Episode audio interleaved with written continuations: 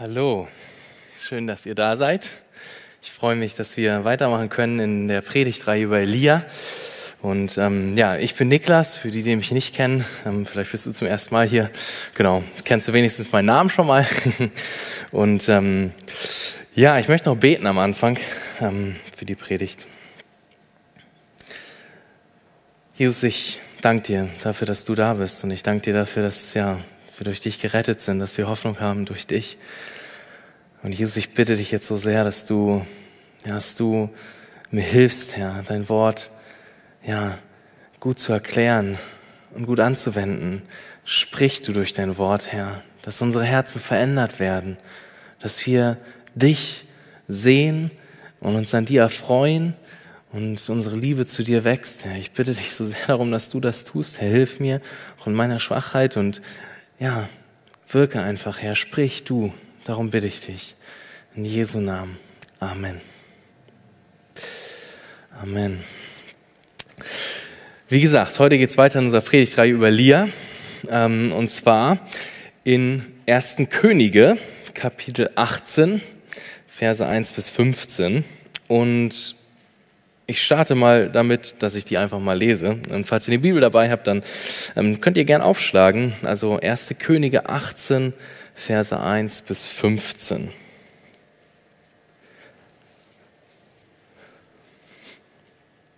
Und es geschah nach vielen Tagen, im dritten Jahr, da erging das Wort des Herrn an Elia. Geh hin, zeige dich Ahab, und ich will es regnen lassen auf den Erdboden. Und Elia ging hin, um sich Ahab zu zeigen. Es war aber eine große Hungersnot in Samaria. Und Ahab rief Obadja, seinen Verwalter. Obadja aber fürchtete den Herrn sehr. Denn es, denn es geschah, dass als Isabel die Propheten des Herrn ausrottete, dann nahm Obadja hundert Propheten und verbarg sie in Höhlen, hier fünfzig und dort fünfzig, und versorgte sie mit Brot und Wasser. So sprach nun Ahab zu Obadja, Zieh durch das Land zu allen Wasserquellen und zu allen Bächen. Vielleicht finden wir Gras, um die Pferde und Maultiere im Leben zu erhalten, so dass wir nichts von dem Vieh umkommen lassen müssen. Und sie teilten das Land unter sich auf, um es zu durchziehen. Ahab zog allein auf einen Weg und Obadja auch allein auf einem Weg, auf einem anderen Weg. Als nun Obadja auf dem Weg war, siehe, da begegnete ihm Elia. Und als er ihn erkannte, fiel er auf sein Angesicht und sprach, Bist du es, mein Herr Elia? Er sprach zu ihm, Ich bin's. Geh hin und sage deinem Herrn, siehe, Elia ist hier. Er aber sprach, Was habe ich gesündigt, dass du deinen Knecht in die Hand Ahabs geben willst, damit er mich tötet? So wahr der Herr, dein Gott, lebt, es gibt kein Volk noch Königreich, in das mein Herr nicht gesandt hätte, um dich zu suchen. Und wenn sie sagten, er ist nicht hier, so nahm er einen Eid von jenem Königreich und von jenem Volk, dass man dich nicht gefunden habe. Und du sprichst nun, geh hin, sage deinem Herrn, siehe, Elia ist hier. Wenn ich von dir weggehe, dann könnte es geschehen, dass dich der Geist des Herrn hinwegnimmt. Ich weiß nicht wohin. Und wenn ich dann komme und es Ahab berichte und er findet, und er findet dich nicht, so wird er mich töten. Und dein Knecht fürchtet doch den Herrn von Jugend auf. Ist meinem Herrn nicht berichtet worden, was ich getan habe, als Isabel die Propheten des Herrn tötete, dass ich von den Propheten des Herrn hundert Männer verbarg, hier fünfzig und dort fünfzig in Höhlen und sie mit Brot und Wasser versorgte? Und du sprichst nun, geh hin, sage deinem Herrn, siehe, Elia ist hier, er wird mich ja töten.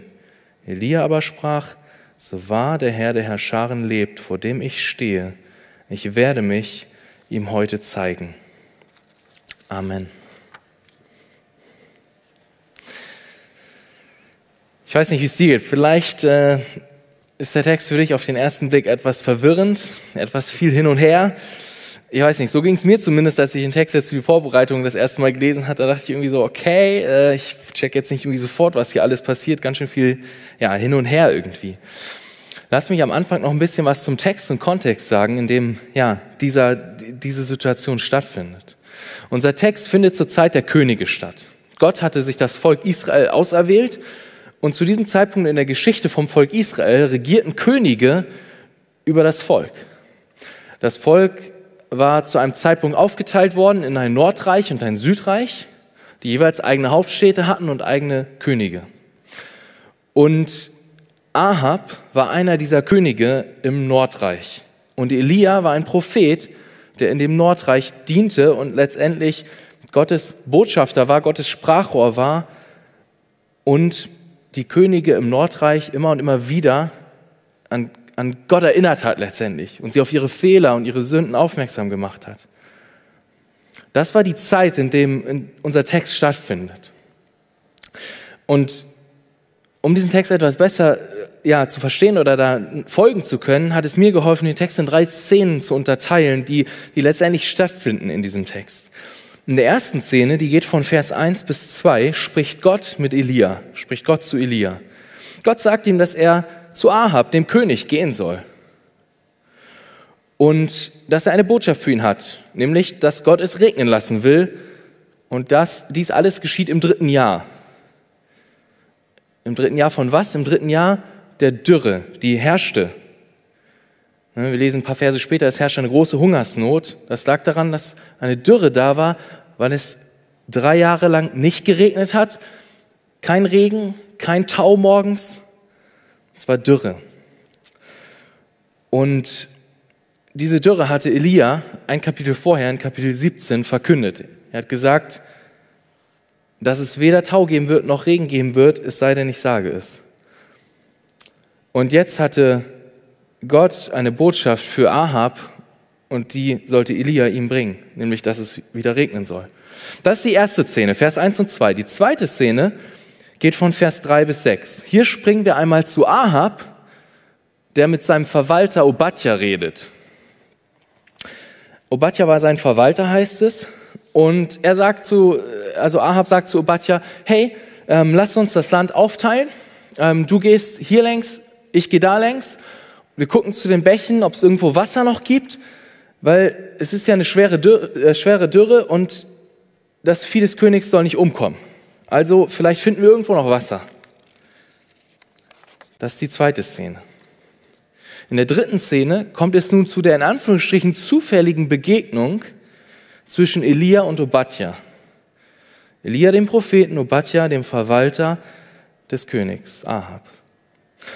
Und Elia sagt nun zu Obadja, dass Obadja zu Ahab sagen soll, hey, Elia ist hier. Daraufhin äußert Obadja seine Bedenken und sagt, hey, ich gehe jetzt zu Ahab und sage, Elia ist da und vielleicht bist du gar nicht mehr da dann und dann findet der König raus, das war alles nur Fake News und dann bringt er mich um. Was los? So, ne, das, das, das ist die dritte Szene. Und dann sagt aber Elia, okay, ich versichere dir fest, ich werde mich ihm zeigen. Ich werde da sein. Und daraufhin macht sich dann Obadja auf den Weg, wie wir dann einen Vers später in Vers 16 lesen. Das sind die drei Szenen, in denen der Text, äh, also die in dem Text äh, stattfinden. Gott hat also eine Botschaft an den König Ahab, die er durch Elia übermitteln will. Doch der König Ahab, der wollte gar nichts von Gott wissen. König Ahab war ein König, der sich nicht für Gott interessiert hat. Eigentlich hätte doch der König von Israel den Propheten ganz nah bei sich haben sollen. Und er hätte doch eigentlich Elia an seinem Hof haben sollen, ständig Rat einholen, was denkt Gott über meine Entscheidung, wie ich das Land regiere. Aber das war nicht so. Er wollte nichts von Gott wissen. Im Gegenteil war Elia gegenüber sogar feindselig eingestellt und wollte ihn umbringen. Hat ihn sogar gesucht, ist durch die Königreiche gezogen, das haben wir auch gelesen. Und hat jedes Königreich schwören lassen, hey, Elia ist nicht hier. So, wenn, wenn sie gesagt haben, Elia ist nicht hier. Also Ahab war Elia gegenüber nicht freundlich eingestellt. Und Obadja, der ein gottesfürchtiger Jude und gleichzeitig ein Verwalter des Königs war, stellte sozusagen die Verbindung her zwischen Elia und dem König Ahab. Es kommen also drei Hauptcharaktere in unserem äh, Abschnitt vor, nämlich einmal Ahab, der König, Elia, der Prophet und Obadja, der Verwalter des Königs. Und ich möchte für die restliche Zeit einfach diese drei Charaktere etwas betrachten und gucken, was wir von ihnen lernen können. Und ähm, damit wir uns die Punkte so ein bisschen äh, besser merken können, habe ich mir Eigenschaften äh, überlegt, die zu den Charakteren passen und gleichzeitig auch mit dem gleichen Buchstaben anfangen wie der Name. Also, Punkt eins ist der abtrünnige Ahab, Punkt zwei ist der entschlossene Elia und Punkt drei ist der orthodoxe Obadja. Aber ich erkläre euch dann immer noch, was ich meine. Aber damit wir uns das vielleicht besser merken können. Der abtrünnige Ahab, der entschlossene Elia, der orthodoxe Obadja. Lass uns starten. Punkt eins: Der abtrünnige Ahab. Ich habe schon ein bisschen was über Ahab gesagt. Ahab war der König über Israel, der König über das Nordreich, aber Ahab war kein guter König. Wir lesen davon in 1. Könige 16, also ein paar, zwei Kapitel sozusagen vorher. Dort heißt es in Vers 30, und Ahab, der Sohn Omris, tat, was böse war in den Augen des Herrn, mehr als alle, die vor ihm gewesen waren. Das ist Gottes Urteil über Ahab. Er war böse, er hat mehr Böses getan als alle anderen, die vor ihm da waren. Es gab schon böse Könige vorher, aber Ahab hat sozusagen noch mal einen draufgesetzt. Er war böser als alle, die bisher da waren. Und im nächsten Vers, Vers 31, lesen wir auch warum. Ganz am Ende heißt es, und er ging hin und diente dem Baal und betete ihn an. Ahab betete einen Fremden, einen anderen Gott an, einen Götzen an, nämlich den Götzen Baal, ein Gott, der Baal genannt wurde. Ahab war also in der Tat ein abtrünniger König. Er sollte eigentlich den wahren Gott Israels anbeten, der Himmel und Erde gemacht hat, aber er hat sich den, König ba äh, den, den Götzen Baal genommen und hat ihn angebetet. Ahab wollte nichts von Gott, dem wahren Gott, wissen. Und obwohl er König über Israel war, nahm er sich eben einen anderen Gott und hat diesen falschen Gott angebetet. Und etwas später im Kapitel 18 sehen wir auch, dass Ahab letztendlich Elia für all das Leid und all die Schwierigkeiten, die in dem Land herrschten, nämlich die Dürre und so weiter, verantwortlich macht. Ahab nennt Elia in Vers 17 den Unruhestifter oder den, der Israel ins Unglück gebracht hat. Ahab ist blind für seine eigene Sünde und für die Wahrheit, dass er selbst und seine Abtrünnigkeit, dass er, dass er Gott verlassen hat, dass das der Grund ist, warum Israel im Unglück ist. Dafür ist Ahab blind. Doch auch in unserem Abschnitt sehen wir etwas von Ahabs Charakter. Ich meine, stellt euch mal vor, wie das gewesen sein muss damals. Drei Jahre lang hat es nicht geregnet und es war Dürre. Das ganze Land war eine einzige Wüste. Nirgendwo gab es Wasser.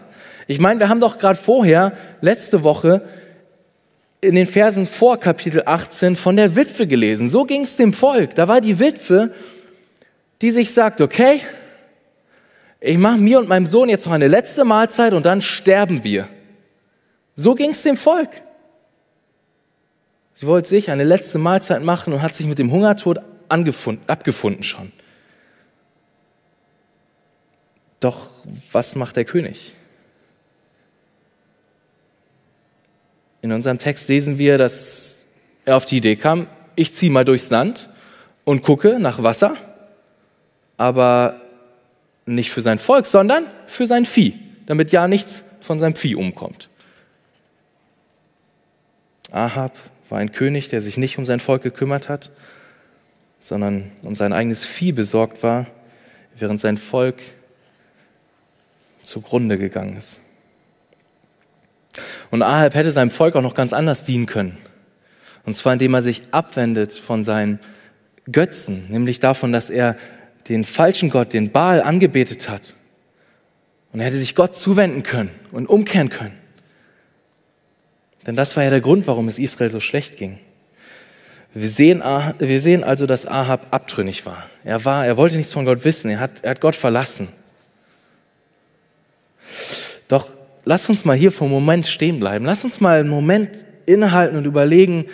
Ich meine, wir sind heute auch nicht so viel besser als Ahab.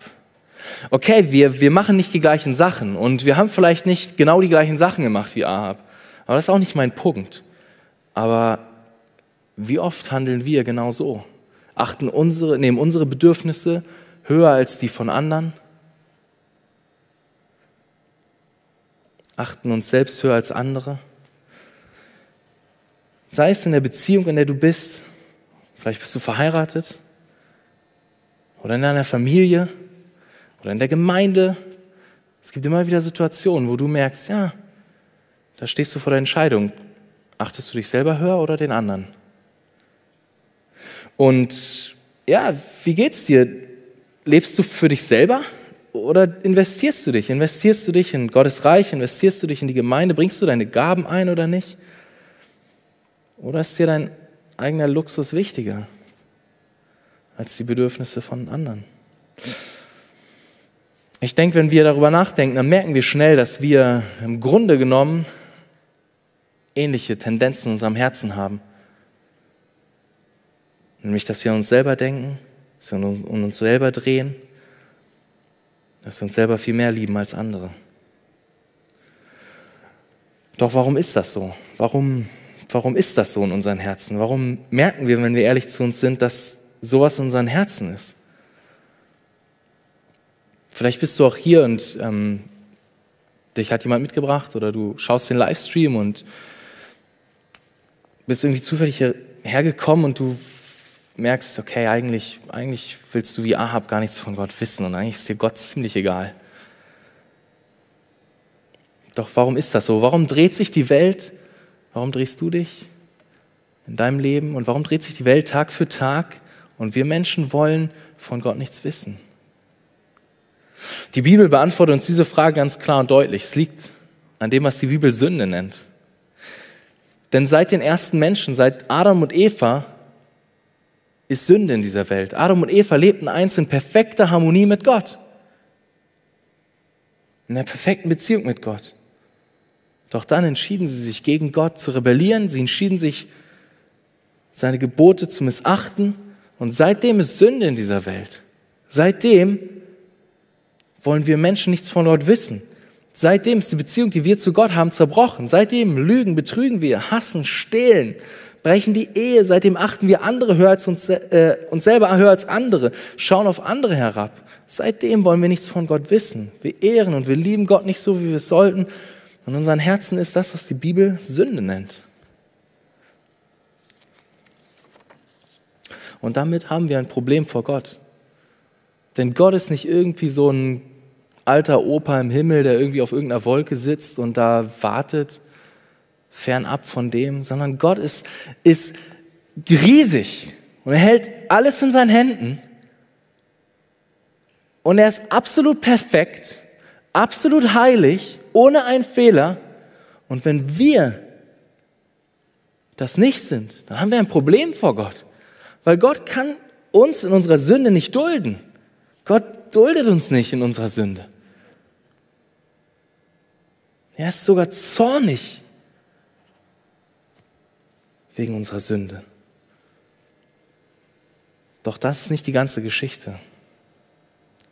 Das ist nicht die ganze Geschichte. Gott sei Dank, Gott sei Dank, vor 2000 Jahren hat, hat Gott selbst die Initiative ergriffen und hat Jesus auf diese Erde geschickt.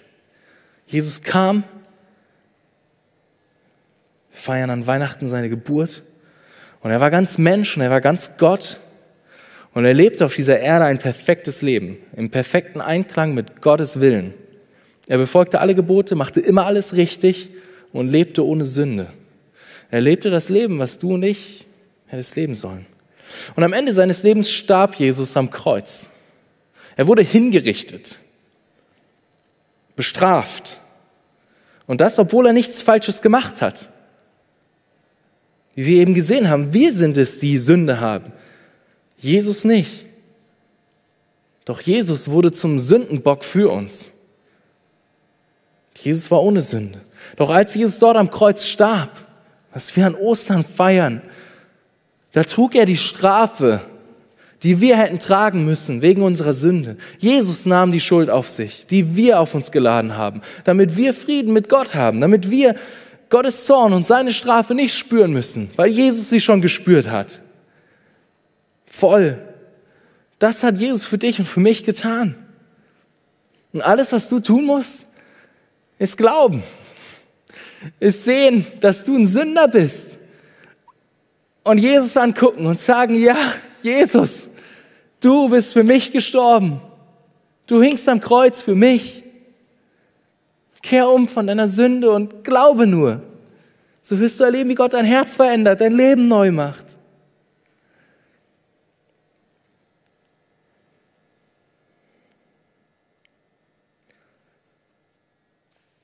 Wie geht's dir da? Sei ehrlich zu dir selber und, und such Gott. Such Gott, wenn du ihn noch nicht kennst. Such Gott. Er wird, er, er wird sich finden lassen, wenn du ihn suchst. Doch lass uns zurückkommen zum Text. Lass uns schauen, wir haben gesehen, dass Ahab abtrünnig war, dass Ahab nichts von Gott wissen wollte und haben gesehen, dass wir von Natur aus auch nichts von Gott wissen wollen. Aber wir haben auch die Lösung gesehen, wie Jesus den Weg zu Gott freigemacht hat. Doch lass uns zum nächsten Punkt kommen. Lass uns zu Elia kommen. Der entschlossene Elia, Punkt 2. Gleich im zweiten Vers in unserem Abschnitt können wir etwas von Elias Entschlossenheit und seinem Mut lernen. Es heißt in Vers 2 nämlich ganz einfach, und Elia ging. Elia ging. Gott hatte nun also nach vielen Tagen wieder gesprochen und er hatte eine Botschaft für Ahab, den König. Und ohne zu zögern, zumindest lesen wir nichts davon, heißt es, dass sich Elia auf den Weg macht. Er ging. Er war Gott gehorsam und macht sich auf den Weg, um sich Ahab zu zeigen. Doch Ahab war nicht irgendwer. Ich meine, wir haben davon schon gehört. Ahab war der König und er war ein böser König noch dazu. Und er war Elia nicht, nicht sonderlich wohlgesonnen gegenüber. Er trachtete nach seinem Leben. Und dennoch heißt es einfach über Elia hier, und er ging. Und er ging. Wir sehen etwas von der Entschlossenheit und dem Mut, mit dem Elia Gott nachgefolgt ist und ihm gehorcht hat. Er ist losgegangen, um Ahab zu begegnen. Elia war entschlossen, Gott zu gehorchen. Und auch wenn das Mut erfordert hat und vielleicht sogar sein Leben kosten würde, heißt es einfach, und Elia ging. Und ich denke, wenn wir den Mut und die Entschlossenheit von Elia hier sehen, mit der er die Botschaft zu Ahab gebracht hat, dann darf uns das auch neu herausfordern. Wie mutig und entschlossen teilst du die Botschaft, die Gott dir aufgetragen hat? Wir haben davon schon den Impuls gehört. Wie mutig und entschlossen teilst du, was Jesus in deinem Leben getan hat mit anderen? Sei es mit deinen Arbeitskollegen, deinen Mitschülern, deinen Kommilitonen in der Uni. Das hat mich auch in der Vorbereitung neu herausgefordert und ich, ich bete, dass Jesus mein Herz mehr und mehr verändert. Und ich bete, dass Gott es auch in euren Herzen tut, dass wir mutiger werden, entschlossener werden, das Evangelium zu teilen. Dass noch mehr Menschen Jesus kennenlernen und nicht verloren gehen. Nicht verloren gehen für immer und ewig in der Hölle sondern Gott erleben.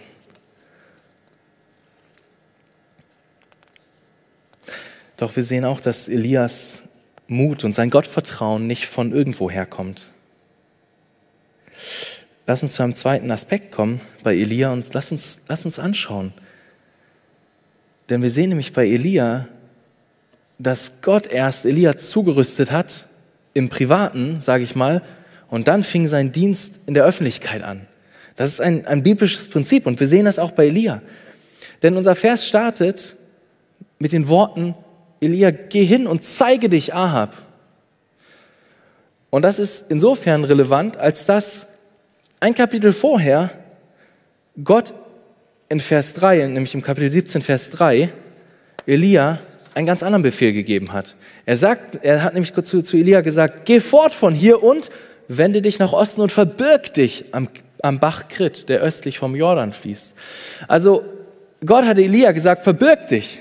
Und jetzt sagt, jetzt sagt äh, Gott zu Elia, zeig dich Ahab. Seht ihr, was, was, hier, was hier stattfindet?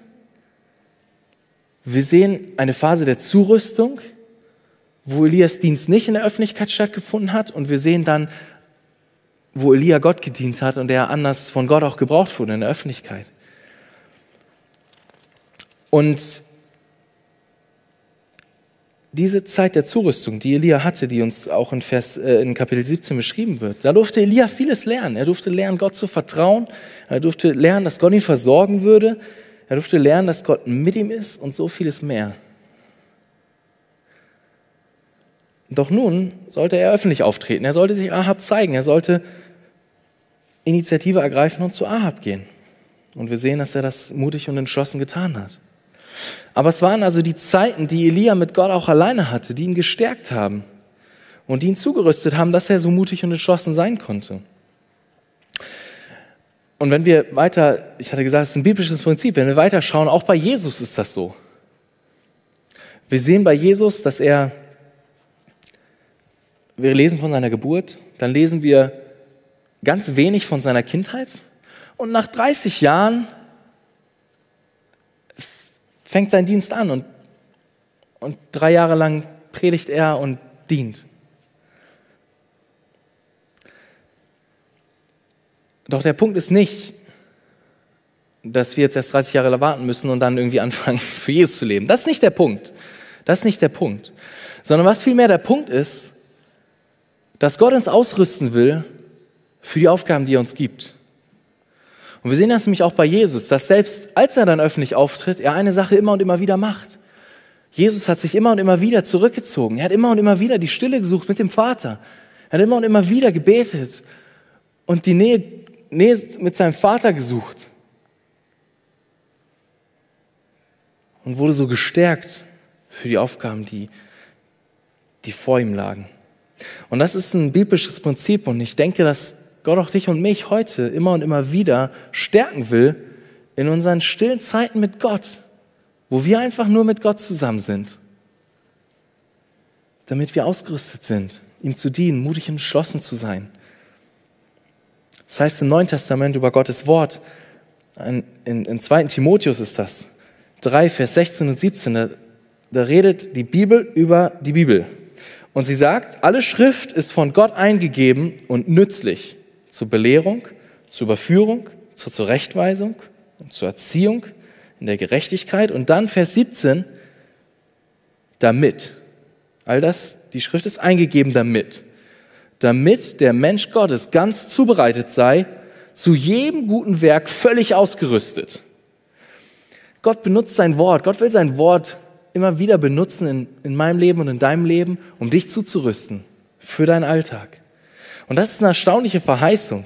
Wir sollten doch Gottes Nähe viel mehr suchen, einfach weil uns sonst diese Zurüstung entgeht. Damit wir die nötige Kraft und Entschlossenheit haben, Gott zu bekennen und unser Christsein vor unseren Mitmenschen zu leben. Und ich denke, ein Effekt von dieser Zurüstung in Elias Leben sehen wir auch am Ende von unserem Text, in Vers 15. Und zwar sagt Elia dort, Elia aber sprach, so wahr der Herr der Herrscharen lebt, vor dem ich stehe, ich werde mich ihm heute zeigen. Also wir sehen wieder den Mut und die Entschlossenheit von Elia, aber wir sehen noch eine andere Sache, und zwar, dass sich Elia der Nähe und der Gegenwart Gottes sehr bewusst war. Er sagt, so wahr der Herr der Herrscharen lebt, vor dem ich stehe, er steht in dem Moment vor Abatja, aber er sagt, ich stehe vor Gott. Er war sich der Nähe Gottes bewusst, der Gegenwart Gottes in seinem Leben sehr bewusst. Und ich glaube, dass wir viel mehr von diesem Gottesbewusstsein brauchen in seinem Leben. Dass wir uns bewusst sind, dass, dass Gott da ist. Jederzeit, dass er alles sieht, jederzeit. Ich weiß nicht, wie es dir geht, aber ich finde den Gedanken, wenn ich wirklich darüber nachdenke, auch ziemlich krass ziemlich heftig, dass Gott jederzeit immer da ist. Ich meine, da ist die noch so dunkelste Ecke in deinem Herzen, dein noch so dunkles Geheimnis, deine noch so schambehaftete Situation aus der letzten Woche. Und Gott war genau da. Und Gott hat alles gesehen, zu jeder Zeit. Wir sind vor Gott wie ein offenes Buch. Er ist da immer und überall. Und das kann uns Angst machen. Und deswegen ist es so wichtig, dass wir nicht nur sehen, dass Gott so groß ist und so souverän ist, sondern gleichzeitig auch noch sehen, dass wenn wir an Gott glauben und seine Kinder sind, dass Gott all diese Größe und Souveränität eben nicht benutzt gegen uns, sondern für uns. Wenn Gott für uns ist, wer kann gegen uns sein? Ich meine diese Wahrheiten, dass Gott souverän ist, groß ist, dass er Gott ist letztendlich und die Wahrheit, dass er gut ist und für dich ist. Ich meine diese beiden Wahrheiten zusammen, einzeln sind sie irgendwie, ah, ich meine, wir haben irgendwie einen guten Gott, aber der ist irgendwie nicht souverän und nicht wirklich Gott, dann ja, bringt mir auch ein guter Gott nichts. Auf der anderen Seite haben wir einen souveränen Gott, der, der groß ist, aber der ist nicht gut und, und, und für mich, dann ist es nur zerstörend. Aber diese beiden Wahrheiten zusammen, die zusammenkommen, wenn wir Kinder Gottes sind, die sind wie Dynamit. Mächtig, all deine Zweifel, all deine Hoffnungslosigkeit, all deine Unsicherheit wegzusprengen, die du hast. Was für kostbare Wahrheiten. Doch lass uns noch zu Obadja kommen. Der orthodoxe Obadja, äh, Punkt 3. Ich weiß ja nicht, an was du denkst, wenn du das Wort orthodox hörst. Ähm, vielleicht denkst du an orthodoxe Juden, vielleicht denkst du an die orthodoxe Kirche, aber all das meine ich nicht, wenn ich das sage. Ich sage das mal ganz explizit. Sondern ich meine das Wort orthodox in seiner wörtlichen Bedeutung. Denn orthodox ist letztendlich nur ein Synonym für glaubensstark, gottesfürchtig, strenggläubig. Ich hätte auch sagen können, der gottesfürchtige Obadja, aber das hätte natürlich von den Buchstaben nicht gepasst. Also der orthodoxe Obadja, der gottesfürchtige Obadja. In Vers 3 lesen wir von Obadja, ähm, dass Obadja sehr gottesfürchtig war. Und in Vers 4 lesen wir, warum der Autor von Erste Könige und letztendlich Gott selbst dies über Obadja sagt. Denn Obadja sagt zwar das später auch von sich selber, aber hier in Vers 3 sagt Obadja das nicht von sich selber, sondern es ist der Kommentar des Autors und damit Gottes Sicht auf Obadja. Obadja war sehr gottesfürchtig. Was hat er gemacht? In Vers 4 steht es. Obadja hat, hat als Isabel, die Frau von Ahab, die auch sehr böse war, alle Propheten von, von Gott ausrotten wollte, hat, hat Obadja gesagt, okay, bis hierhin aber nicht weiter. Ich nehme 100 Stück, 50 hier in die eine Höhle, 50 in die andere Höhle. Und er hat sie versorgt mit Brot und Wasser. Er hat sein Leben riskiert, seinen Status riskiert als Verwalter am Hof, äh, am Hof ähm, von äh, Ahab, als er dies getan hat. Er hat Obadja hatte so viel Ehrfurcht vor Gott, dass, er, dass Gott die oberste Priorität in seinem Leben war. Er fürchtete Gott mehr, als er Isabel oder Ahab fürchtete. Seine Gottesfurcht war größer als seine Menschenfurcht, als er dies tat. Doch was ist Gottesfurcht überhaupt? Ich will jetzt keine lange Ausführung darüber machen. Es wurden ganze Bücher über das äh, Thema geschrieben, ähm, was die Bibel genau darunter steht. Das beste Synonym im Sinne von ein Wort ähm, für Gottesfurcht ist wahrscheinlich Ehrfurcht vor Gott. Es trifft es nicht ganz im Kern, wenn wir uns die Bibel angucken, aber es ist ein sehr gutes Synonym. Es ist letztendlich die Reaktion des Herzens, die Gottes Größe und Heiligkeit sieht und darauf mit Respekt und Ehrfurcht reagiert. Zuerst im Herzen, aber dann auch ganz praktisch, indem dass wir Gott nachfolgen, indem dass wir Böses meiden und Gott nachfolgen. Das vielleicht als kurze Definition. Und hier will ich dich auch fragen, wie sieht es aus in deinem Leben? Ist dein Leben von, von Gottesfurcht geprägt, wenn deine Freunde dich, also deine christlichen Freunde, deine nicht christlichen Freunde haben keine Ahnung, was Gottesfurcht ist, aber deine christlichen Freunde, wenn sie dich angucken, sagen sie, hey, krass, der ist echt ein Gottesfürchtiger. Der ist echt eine, die ist echt eine Gottesfürchtige. Ist das, ist das etwas, was dein Leben charakterisiert? Oder ist es vielmehr die Menschenfurcht und die, das Streben nach Anerkennung vor anderen? was dich ausmacht. Die Gedanken haben mich auch neu herausgefordert. Ich habe gemerkt, Jesus, ich sehne mich so viel mehr nach, nach Ehrfurcht vor dir. Ich sehne mich so sehr danach, dass Gott Menschenfurcht in meinem Herzen überwindet. Und darum dürfen wir beten, dass Gott es bei mir tut, aber auch in deinem Herzen. Lass uns nochmal zurückkommen zu Batja. Wir sehen auch, obwohl es heißt, dass er sehr gottesfürchtig war, dass er nicht perfekt war. Denn in der einen Situation hat er große Gottesfurcht bewiesen und er hat sein Leben riskiert und hat die Propheten versteckt, aber schon in der nächsten Situation mit Elia heißt es in Vers 9 und Vers 12, dass er sagt, hey, Ahab könnte mich umbringen. Hey, Elia irgendwie, Ahab, ey, der, der könnte mich echt umbringen. Was machst du hier? Wir sehen, dass Obadja auch auch nicht perfekt war. Und dass er dort in dem Moment Ahab mehr gefürchtet hat als Gott, dass er Angst hatte, Menschenfurcht hatte. Obadja ist auch nicht perfekt und er fällt, so wie du und ich so häufig. Und die entscheidende Frage ist, wie gehen wir damit um? Wie gehen wir damit um, wenn wir fallen? Kommen wir zu Jesus? Stehen wir wieder auf, immer und immer wieder?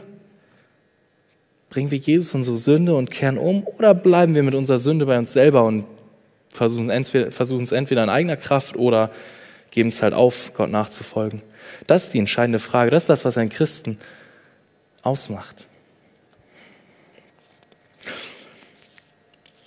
Und so ist es auch möglich, dass, dass wir unsere Menschenfurcht überwinden können, wenn wir zu Gott kommen, uns ausrüsten lassen von ihm.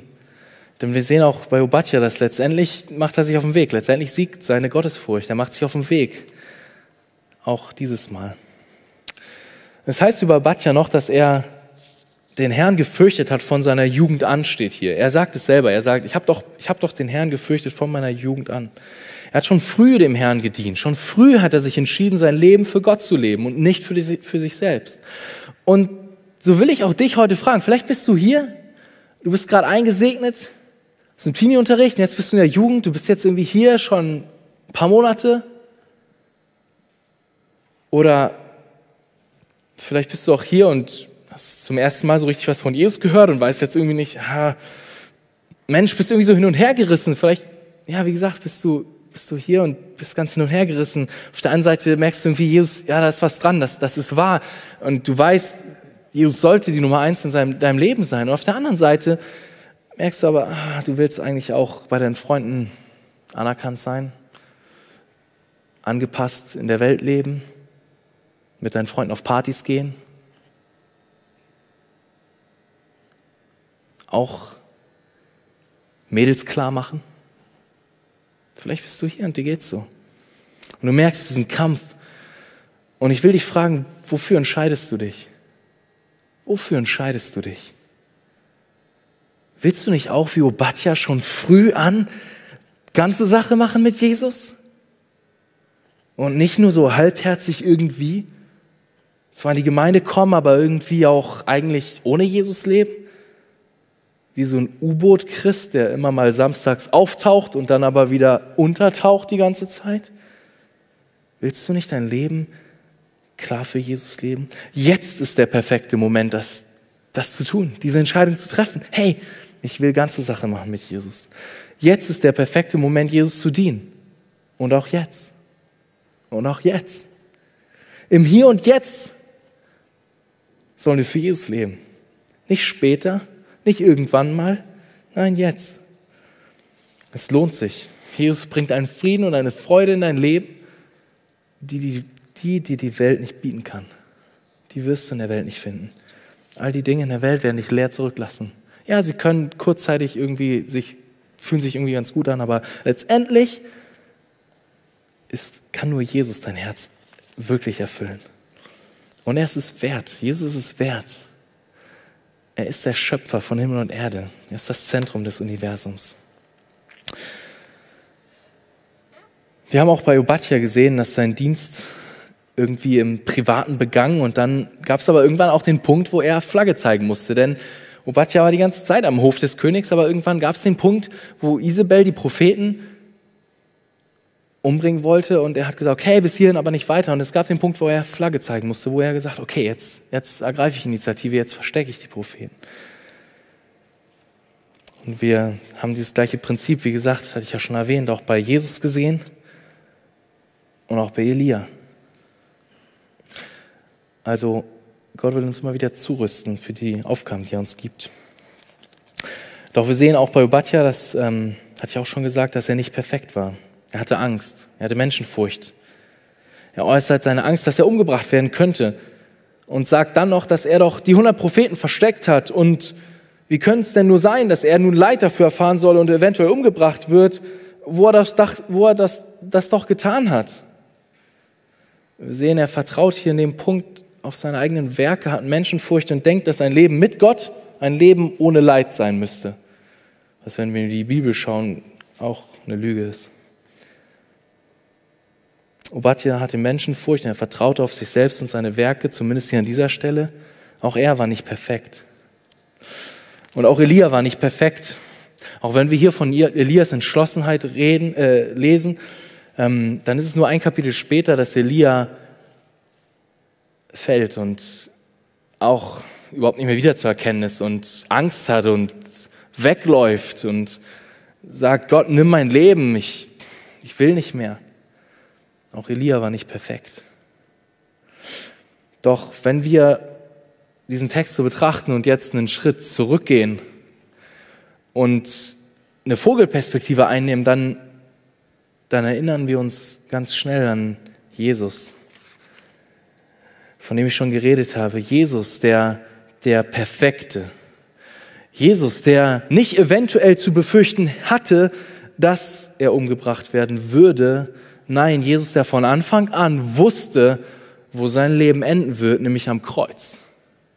Jesus, der dennoch den Weg gegangen ist, ohne jegliche Menschenfurcht, ohne Unentschlossenheit, sondern mit Entschlossenheit, ohne zu wanken, sein Leben gelebt hat und sein Leben hingegeben hat.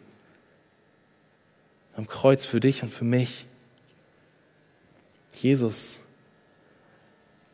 ist der perfekte Prophet, der perfekte Botschafter Gottes. Ohne Fehler, ohne Wanken, ohne Zweifel. Und deswegen auch fähig, uns den Weg zu Gott zu zeigen. Jesus ist auch der perfekte König. Ahab ist das totale Antibeispiel. Aber Jesus ist der perfekte König, der regiert und dient und nicht an sich selbst denkt, sondern sich hingibt. Nein, ganz im Gegenteil. Jesus ging mit Entschlossenheit seinen Weg ans Kreuz und wusste, dass ein grausamer Tod ihn erwarten wird. Und er tat dies nicht für sich selbst, sondern für dich und für mich. Das heißt im Neuen Testament, Jesus kam nicht, um bedient zu werden, sondern um zu dienen und sein Leben zu geben als Lösegeld für viele. Markus 10, 45 ist das. Was für einen großen und herrlichen Retter haben wir, der sich selbst hingegeben hat Jesus, der perfekte Prophet. Jesus, der perfekte König.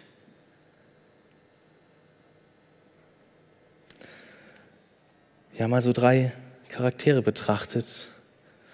Den abtrünnigen Ahab, den entschlossenen Elia und den orthodoxen Obadja.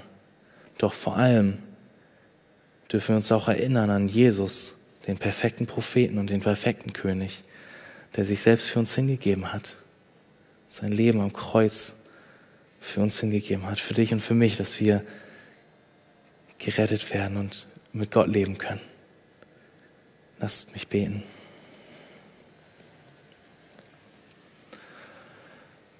Jesus, ich danke dir. Ich danke dir, dass du gekommen bist, nicht um sich bedienen zu lassen, sondern um zu dienen und sein Leben zu geben dass du dein Leben gegeben hast, Herr. Danke, dass du den Weg zu Gott freigemacht hast. Und dass wir dich anbeten können.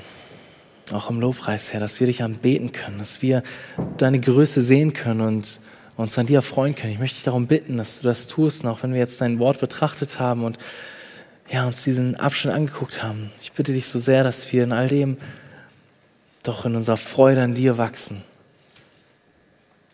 und dass du uns entschlossen und mutig machst, dich zu bekennen. Dass wir immer wieder uns zurüsten lassen von dir, die Nähe suchen bei dir, die Gemeinschaft mit dir. Auch jetzt im Lobpreis. Herr, nutzt die Zeit, um uns zuzurüsten, uns mutig zu machen für die nächste Woche, Herr. Darum bitte ich dich. Danke, dass du da bist, Herr, und danke, dass du lebst und regierst und dass du gut bist und dass du Gott bist, dass du souverän bist und dass du gut bist. Danke, Jesus dass wir das wissen dürfen als deine Kinder, dass du so gut zu uns bist. In deinem Namen, Jesus. Amen.